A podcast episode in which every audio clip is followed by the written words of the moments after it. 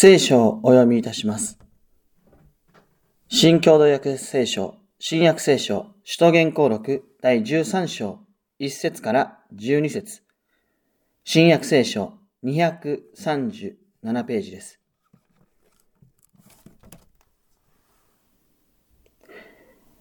アンティオキアでは、そこの教会にバルナバ、ニゲルと呼ばれるシメオン、キレネ人のルキオ、領主ヘロデと一緒に育ったマナエン、サウロなど予言する者や教師たちがいた。彼らが主を礼拝し、断食していると精霊が告げた。さあ、バルナバとサウロを私のために選び出しなさい。私が前もって二人に決めておいた仕事に当たらせるために。そこで彼らは断食して祈り、二人の上に手を置いて出発させた。精霊によって送り出されたバルナバとサウロは、セレウキアに下り、そこからキプロス島に向けて船出し、サラミスに着くと、ユダヤ人の諸街道で神の言葉を告げ知らせた。二人はヨハネを助手として連れていた。島全体をめぐってパフォスまで行くと、ユダヤ人の魔術師でバルイエスという一人の偽預言者に出会った。この男は地方総督セルギウス・パウルスという賢明な人物と交際していた。総督はバルナバとサウロを招いて神の言葉を聞こうとした。魔術師エリマ、彼の名前は魔術師という意味であるは二人に対抗して地方総督をその信仰から遠ざけようとした。パウロとも呼ばれていたサウロは精霊に満たされ魔術師を睨みつけていった。ああ、あらゆる偽りと欺きに満ちたもの、悪魔の子、すべての正義の敵、お前は主のまっすぐな道をどうしても歪めようとするのか。今こそ主の御手はお前の上に下る。お前は目が見えなくなって、時が来るまで日の光を見ないだろう。するとたちまち魔術師は目が霞んできてすっかり見えなくなり、歩き回りながら誰か手を引いてくれる人を探した。総督はこの出来事を見て、主の教えに非常に驚き、信仰に入った。旧約聖書、イザヤ書、第52章、7節から10節旧約聖書、1148ページです。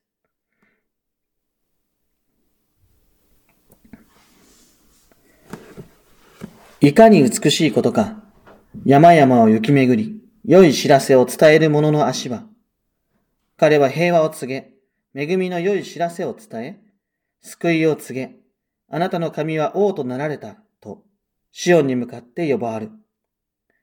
その声にあなたの見張りは声を上げ、皆共に喜び歌う。彼らは目の当たりに見る。主がシオンに変えられるのを、歓声を上げ、共に喜び歌え。エルサレムの廃墟よ。主はその民を慰め、エルサレムをあがなわれた。主は聖なる身腕の力を、国々の民の目にあらわにされた。地の果てまで、すべての人が私たちの神の救いを仰ぐ。ここまでです。説教、精霊によって。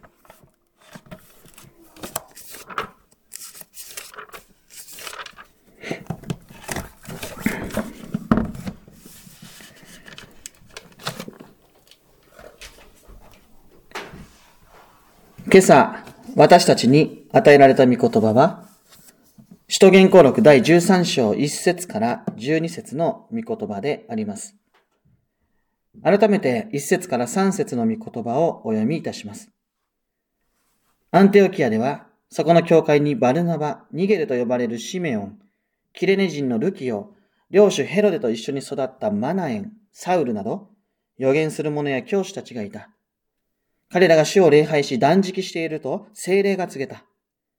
さあ、バルナバとサウロを私のために選び出しなさい。私が前もって二人に決めておいた仕事に当たらせるために。そこで彼らは断食して祈り、二人の上に手を置いて出発させた。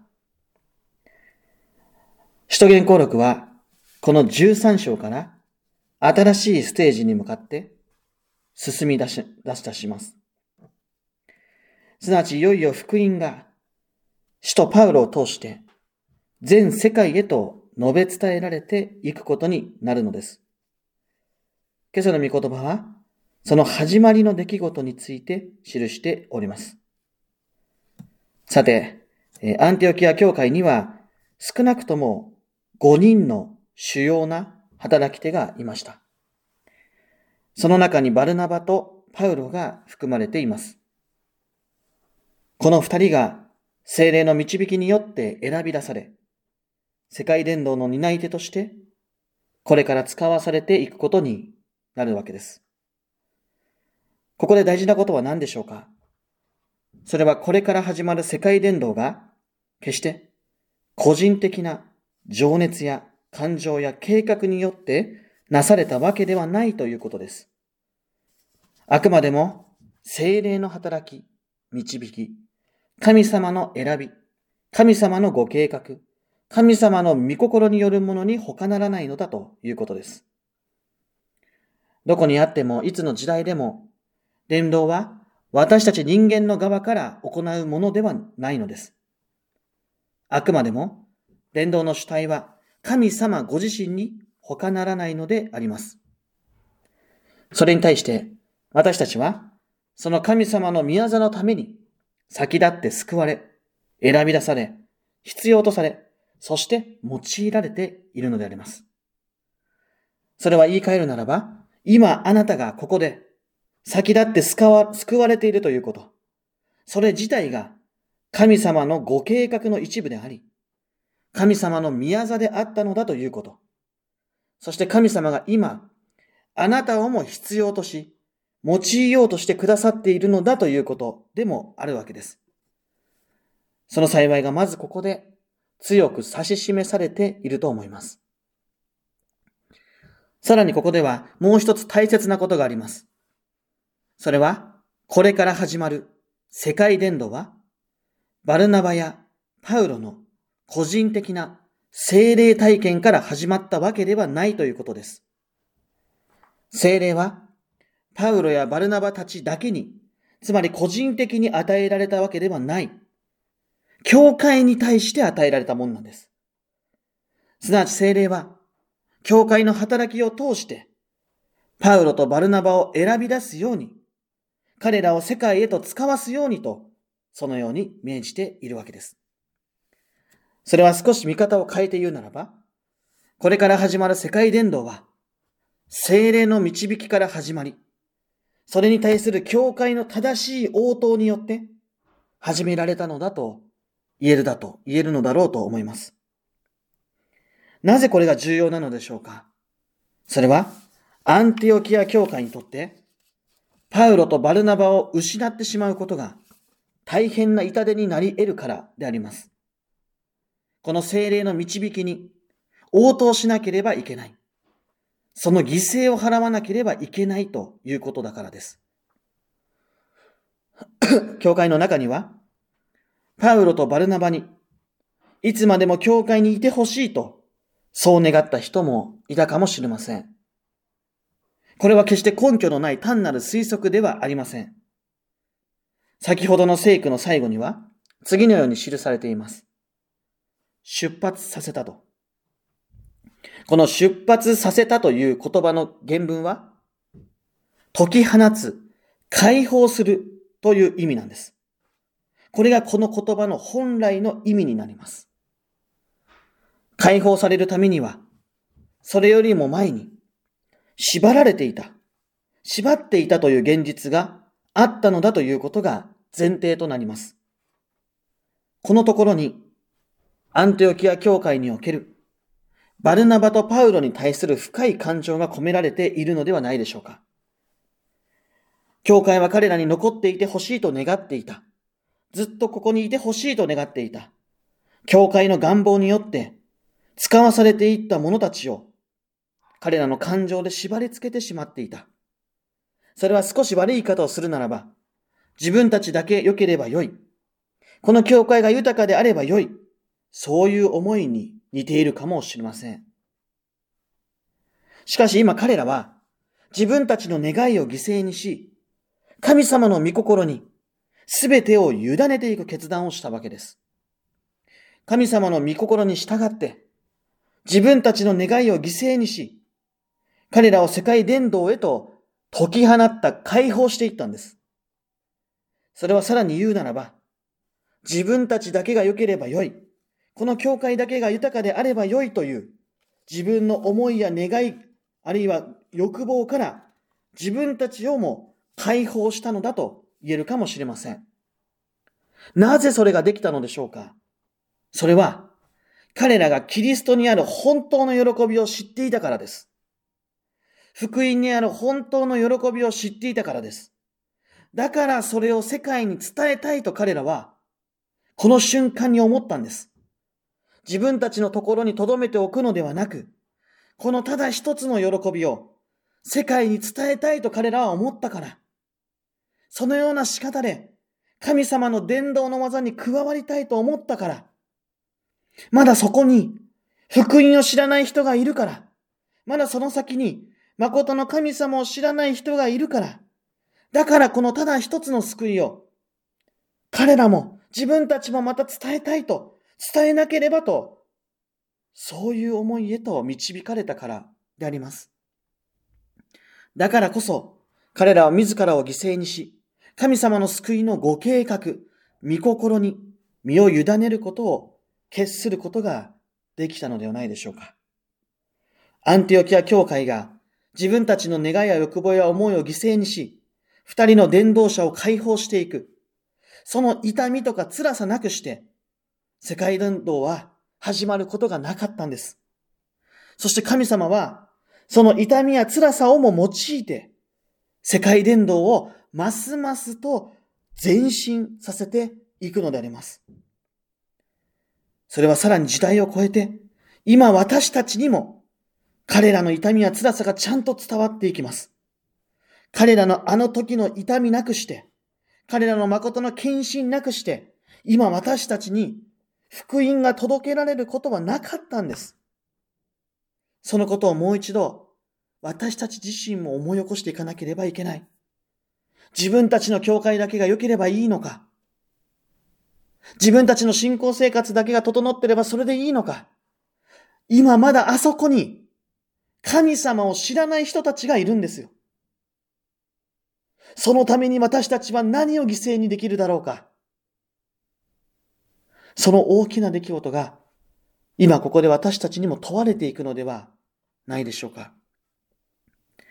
さて、今朝の御言葉の4節から12節を読んでいきたいと思います。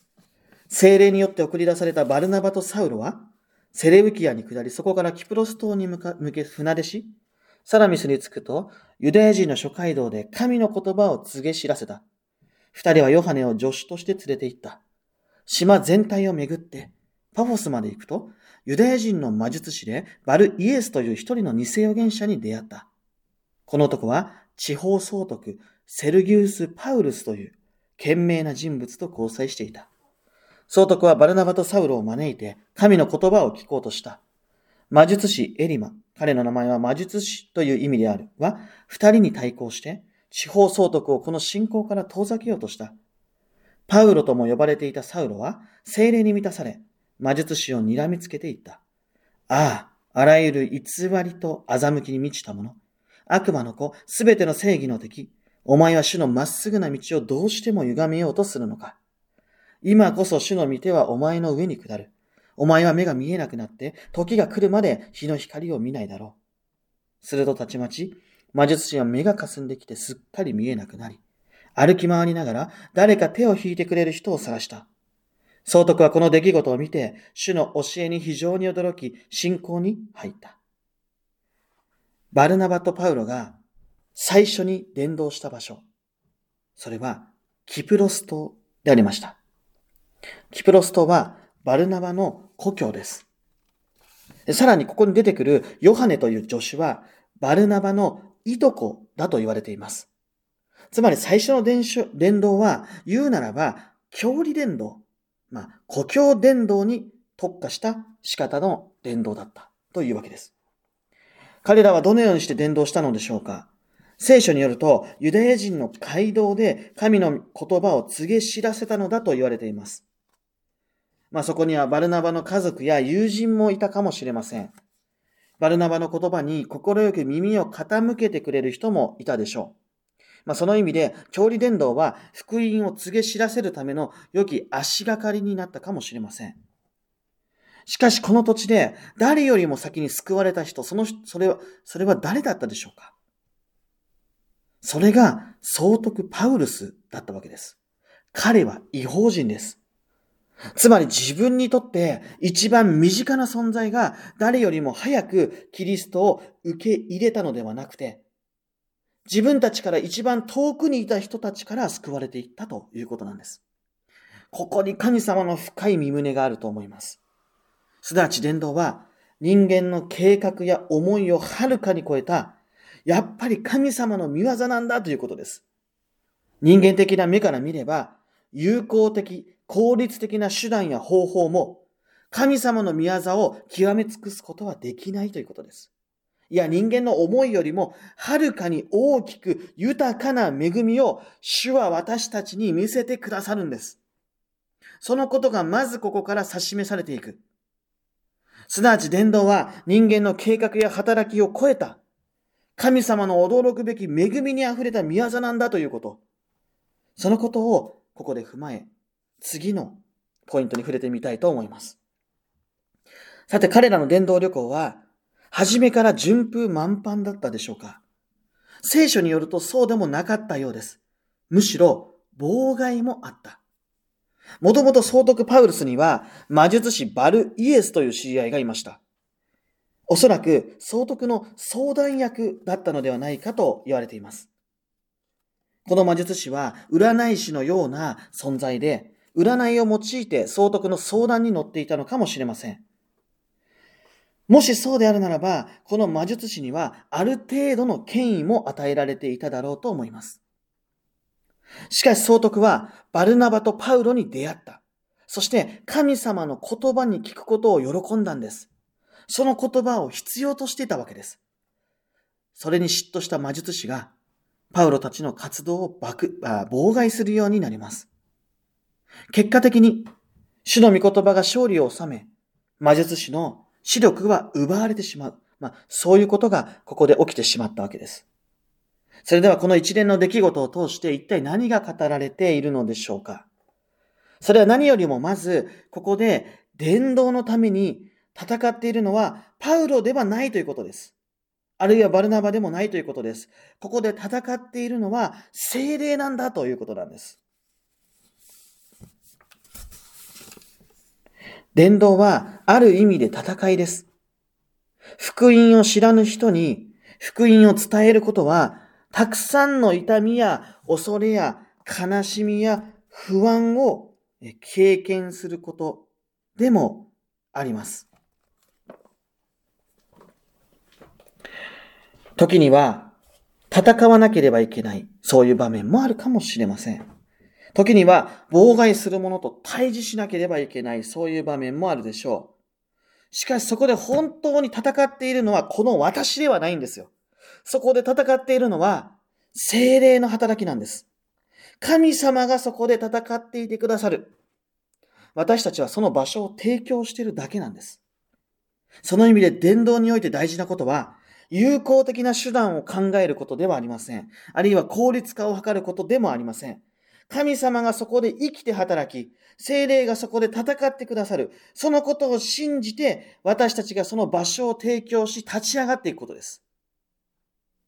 伝道はある意味で戦いと言いました。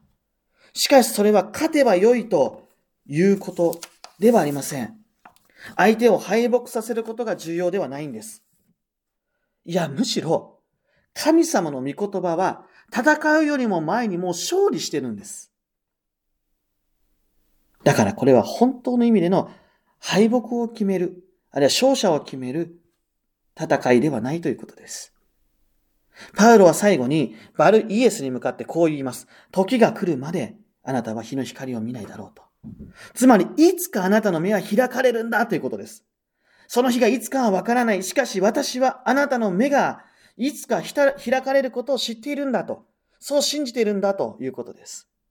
この人の救いを、パウロは神様に委ねてるんです。これはある意味で、とても愛に溢れた深い言葉だと思います。あなたは今、これから何も見えて、見えないかもしれない。今何も見えていないかもしれない。しかし時が来れば、あなたの目は開かれると。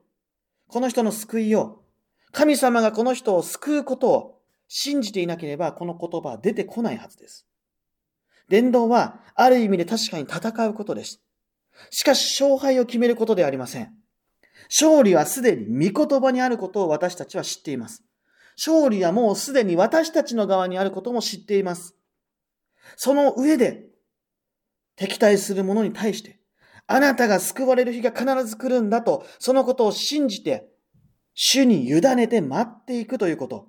これもまた伝道の一つの大切な姿だということを私たちは改めて教えられていくのではないかと思います。さて、ここでは、もう一つ大切なことがあります。それは、人を本当に喜ばせていくもの、それは一体何であるかということなんです。総督パウルスは、魔術師の言葉に頼らざるを得ませんでした。しかし今、神様の御言葉に触れた。それが本当の喜びであることを知ったんです。そうでなければ、パウロたちを受け入れることはなかったでありましょう。つまり魔術師たちの言葉からは何も得られなかったんだということです。しかし今神の御言葉に触れることができた。そこに全ての救いがあることを、この人を知ることになった。それは決して奇跡を見たからではありません。聖書にもはっきりと神様の言葉を受け入れて信仰に入ったと書いてます。神様の言葉とは何でしょうか？それはキリストの十字架の死と復活です。あるいは神様の言葉はイエス・キリストそのものであると言えるでしょう。つまり総督パウルスは、そこでキリストご自身と出会った。自分に語りかけるキリストと出会えた。そして、こういう御言葉を聞いたんじゃないでしょうか。あなたのために私は命を捨てたんだと。あなたはもう許されている。人の言葉ではなく、この私があなたを救うんだと。あなたは今、神様と共に永遠に生きられるんだ。魔術師たちの人の言葉はいつか滅びてしまうだろう。しかし私は復活の主滅びることはない。そしてあなたも滅びることのない道に生きることができる。だからもう不安にならなくていい。不安になって人の言葉や惑わしの言葉や偽りの言葉に頼らなくていい。今私はあなたと共にいるんだ。あなたに語りかけてるんだ。永遠に共にいるんだと。彼はキリストと出会い、キリストが今私にこの言葉を語りかけてくださってるんだということを知って、人の言葉ではなく神の言葉に頼ることの大切さを知ったのではないでしょうか。総督パルスは、そのキリストの招きの言葉に誠の喜びを見出すことができた。そしてこの言葉は今時代を超えて変わることなくあなたにも与えられた御言葉なんです。ぜひこの御言葉をパウルスと共に聞き入れてほしい。聞いてほしいと思う。このようにして、伝道は痛みが伴います。時には妨害を受けます。時には傷つきます。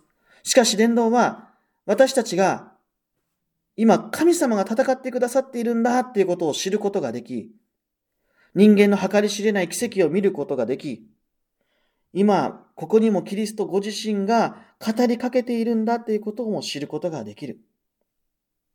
そしてそれは、キリスト者にとっても、そうでない者にとっても、深い慰めと喜びをもたらすものに他ならない。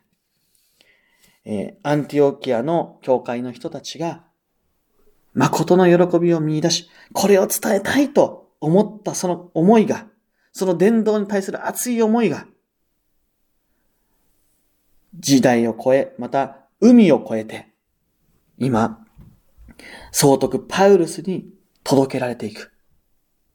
そして、時代を超えて、今私たちにも届けられている。